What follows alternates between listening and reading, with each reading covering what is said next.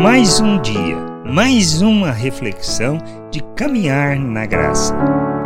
A reação diante da traição. Revelamos maturidade e o conhecimento do Senhor quando, diante do conhecimento da traição que poderemos sofrer, mantemos a atitude e o compromisso com o traidor, assim como Cristo fez, como podemos ler em Mateus, no capítulo 26, versículo 21. Chegada a tarde, pôs-se ele à mesa com os doze discípulos.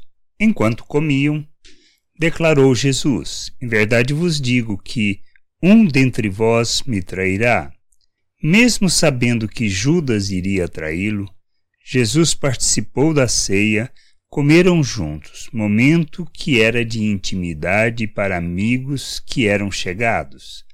Assim como ele agiu com relação a Judas, precisamos fazer o mesmo com as pessoas que nos traem no nosso dia a dia.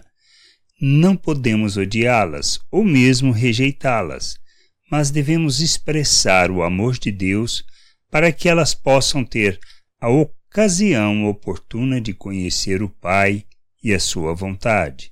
Se não agirmos como Cristo, muitos perderão a oportunidade de conhecer o nosso Deus e Pai, e nós seremos responsáveis por não revelá-lo.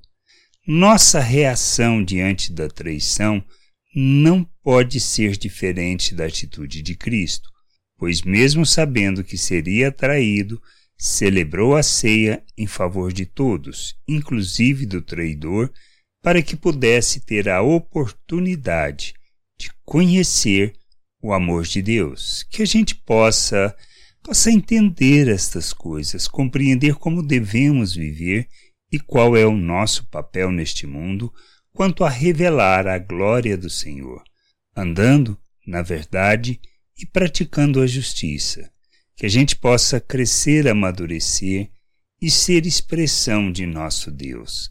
Graça e paz sobre a tua vida. Amém. Você acabou de ouvir uma reflexão de caminhar na graça. Se você gostou, curta, compartilhe, leve esta mensagem a outras pessoas, para que elas também possam compreender e entender a vontade de Deus. E leia as Escrituras, pois ela é a base, o fundamento para você julgar tudo o que você tem lido e aprendido acerca da vontade de Deus.